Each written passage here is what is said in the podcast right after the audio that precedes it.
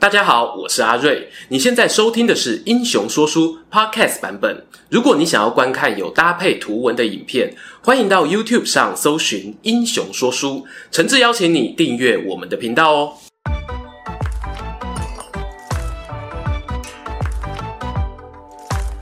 Hello，英雄说书的观众朋友，你们好，我是说书人阿瑞，替大家带来精彩的英雄故事。俗话说啊，家有一老，如有一宝，马路三宝，遇到快跑。哎、欸，后边还有是公孙球的啦，遵守交通规则哦，人人有责，可不能够分男女老少哦。这个开头呢，其实啊，对应到我们今天要讲的主题。三国时期的蜀汉也有三宝啊，三位很重要的老将。观众朋友猜得到是谁吗？提醒一下哈，黄忠要扣掉呢。这边呢就不卖关子啊，我心目中的蜀汉三宝分别是廖化、邓芝以及本片的主角宗预。巧的是呢，前两位啊我们也都拍过专片介绍，今天呢就这么完成了一个坑，真是可喜可贺啊。那接下来呢，废话不多说，一起来听宗预的故事。宗预字德彦，南阳安众人。这里呢，位于荆州北部啊。东汉末年也算是兵家必争之地。曹操与张绣、刘表之间呢、就曾在此地发生过会战。四战之地，必出豪杰。这大概呢，也是某种神秘的风水之力吧。理论上呢，出生在这个地区的子民应该有很多就业选择。但《宗预列传》中呢，早年的职场经历却非常干净哦。介绍完身家背景后，下一秒就跳到建安十七年，刘备准备入蜀。而且神奇的是呢，宗玉不是跟着刘皇叔的主力部队，而是跟随张飞与诸葛亮那支分队去江州。因此，也有不少人谣传说，宗玉早年呢是张飞的智囊。只是很可惜哦，在双方的列传里啊都没有看到太多互相碰撞产生的火花。你也不知道到底是因为宗玉缺乏人脉背景，所以不受重用，还是跟在张飞旁边没有他的舞台。时间咻一下过去，来到刘备过世后，阿斗接班的建兴初年。这时候呢，张飞、关羽都追随大哥去天堂吃便当了。蜀汉国政啊，由我们诸葛丞相一肩扛。而宗预呢，他也顺势被拉进丞相府中担任主簿。比起有我们之前讲过很多诸葛亮看中的英雄，好比蒋琬、马忠、马谡等人来说呢，宗预在阿亮心中哦，大概就是。我知道啊，公司有这个员工，他工作能力如何不太清楚，但没有出什么包，应该算是称职吧。如果事情就这样发展下去，宗预可能就变成历史长河中的一片小落叶，载浮载沉，被后人给遗忘。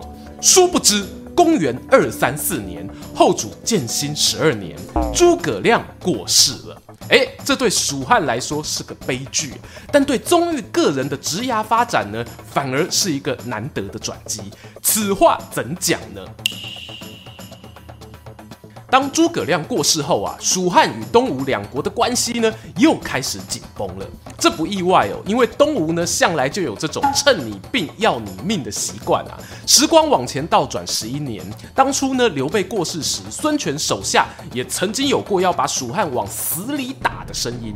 不过在陆逊的反对，加上蜀汉派来一位舌灿莲花的超级外交官邓芝居中斡旋之下，双方哦才没有大打出手。然而呢，这次诸葛亮死讯传出，东吴啊又开始蠢蠢欲动。他们派出一万名士兵到边境巴丘驻守，蜀汉呢也赶快在永安白帝城部署重兵。针对东吴的行动呢，可以有两种解读。一种是他作为盟友，担心蜀汉会被曹魏瓜分，所以特地赶来协防；另一种则是呢，东吴啊看衰蜀汉的发展啊。认为少了阿亮，曹魏很快就会打下益州。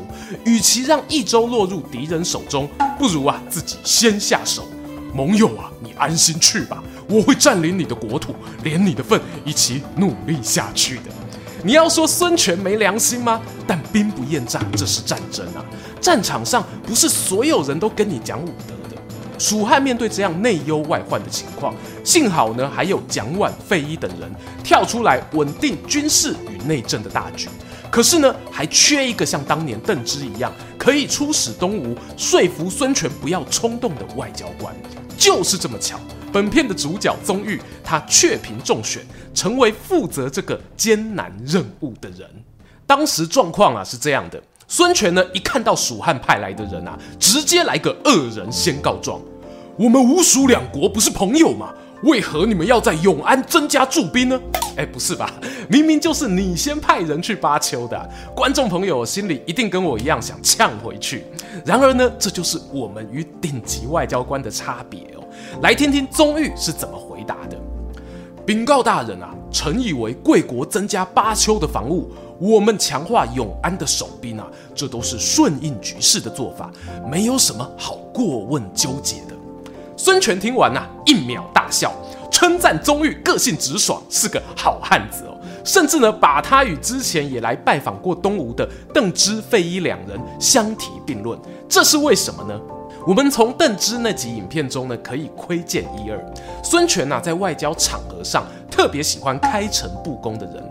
当然哦，这是建立在有基本的尊重上，而不是呢，我对你不爽啊，就直接用喷的。过去呢，邓芝曾经表示。万一东吴与蜀汉为敌，那未来东吴有难的时候啊，蜀汉也不会客气的剪你尾刀。今天呢，宗玉同样非常坦诚，他没有责备盟友趁着诸葛亮过世啊而蠢蠢欲动，因为贪心啊是人之常情。但同样的呢，希望哦你也不要怪我防着你偷袭。或许哦，这就是成熟大人的讲话方式啊。我们回头再看看被孙权赞誉有加的两个前蜀汉外交官，在当时呢，邓芝已经担任前将军，而费祎呢，则升任为尚书令啊。不得不说，他还蛮有眼光的，可以考虑担任一下蜀汉人资长啊。有了孙权金口加持。宗玉回国后哦，也开始官运亨通，先是担任侍中，后来转进尚书台，有了参与中央朝廷运作的机会。哦，对了，顺带一提啊，虽然后来宗玉渐渐卸下外交任务，但在最后一次出使东吴时呢，孙权哦竟然当众握着他的手，流下眼泪。你年纪大了，我也老了，未来可能没机会再见面了。来，这些东西啊，你收下。孙权呢，送了珍贵的大明珠啊给宗玉做纪念。你要说孙权对费祎、邓芝都没哭过啊，他是不是比较爱宗玉呢？这里哦，我没有答案。但人生啊，有时候就是一期一会哦，在某个当下呢，你如果有了想哭的念头，眼泪就大方的留给眼前那位值得的人吧。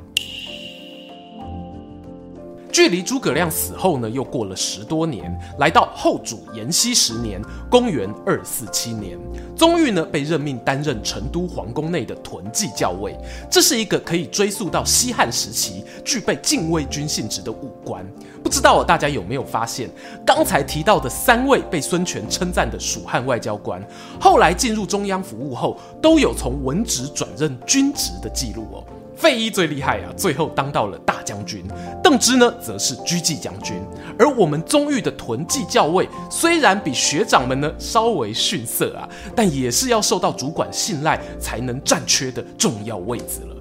然而，我们不能忽略一个残酷的现实啊，那就是呢，宗玉在官场起飞的比较慢哦。这时候呢，照孔老夫子“五十而知天命，六十而耳顺”的说法呢，他已经是个耳顺之年的老将啊。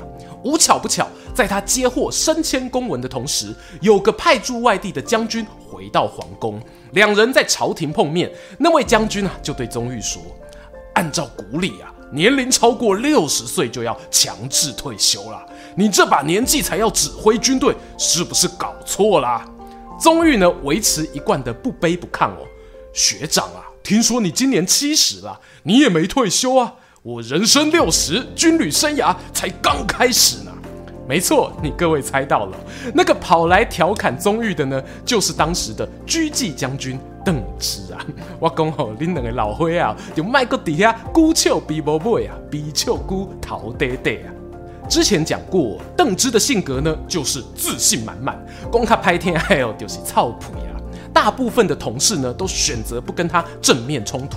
独独我们宗玉呢，不受学长与学弟的辈分束缚，会跟他抬杠啊。某种程度上呢，我觉得两个人呢都蛮重视自尊的，只是邓芝比较主动外放，宗玉啊没事就内敛，避免冲突。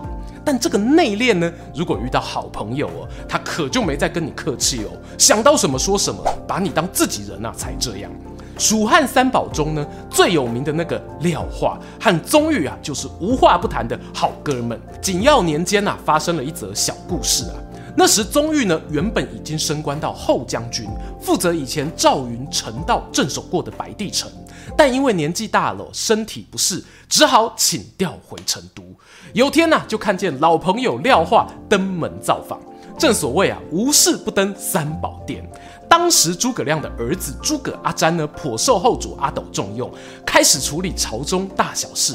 廖化呢，打算约宗玉一起去拜码头，看能不能啊获得蜀汉这个政坛明日之星多一点眷顾。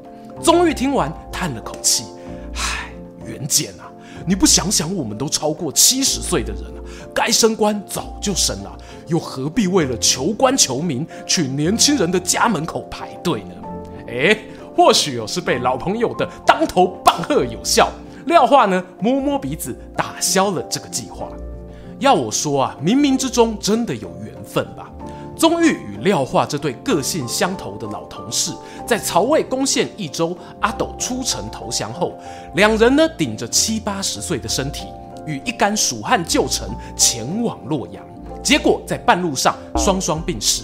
免去抵达洛阳啊，还要跟曹魏官员们送往迎来的尴尬哦。对于宗玉来说呢，可能也是松了口气吧。而他们两位的列传在《三国志》中正好是摆在一起，宗玉前，廖化后，一直到蜀汉政权的最后一刻，都秉持着老将的尊严。蜀汉三宝的故事到此告一段落。要我说呢，廖化在这三人中哦，是最有流水的特质。基本上跟谁相处都不得罪，即便呢和政治理念有出入的姜维一样能够合作。邓芝呢则偏向大明大放，尽管啊面对上位者他懂得克制态度，可是呢对同辈的官员就火力全开。至于宗玉算是相对高拐的，你要说他随遇而安，可偏偏哦对于邓芝那种刻意找茬的人，立刻不假辞色。而且呢，没有留下个性难相处啊、骄傲自大的记录。我认为呢，他更像是一个外柔内刚、绵里藏针的信念者，将自己性格中的弱点保护的好好的。但相对的呢，连优点啊也不太容易被发现了。不知道，大家比较喜欢哪一位呢？欢迎啊在下方留言分享。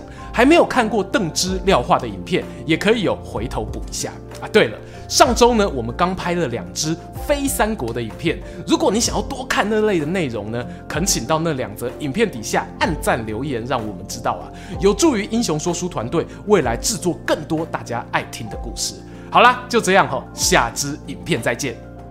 喜欢今天的故事吗？英雄说书需要你的支持，让好故事被更多人听到。动动手指订阅我们频道，打开小铃铛，选择接收全部消息，这对创作者的帮助非常非常大。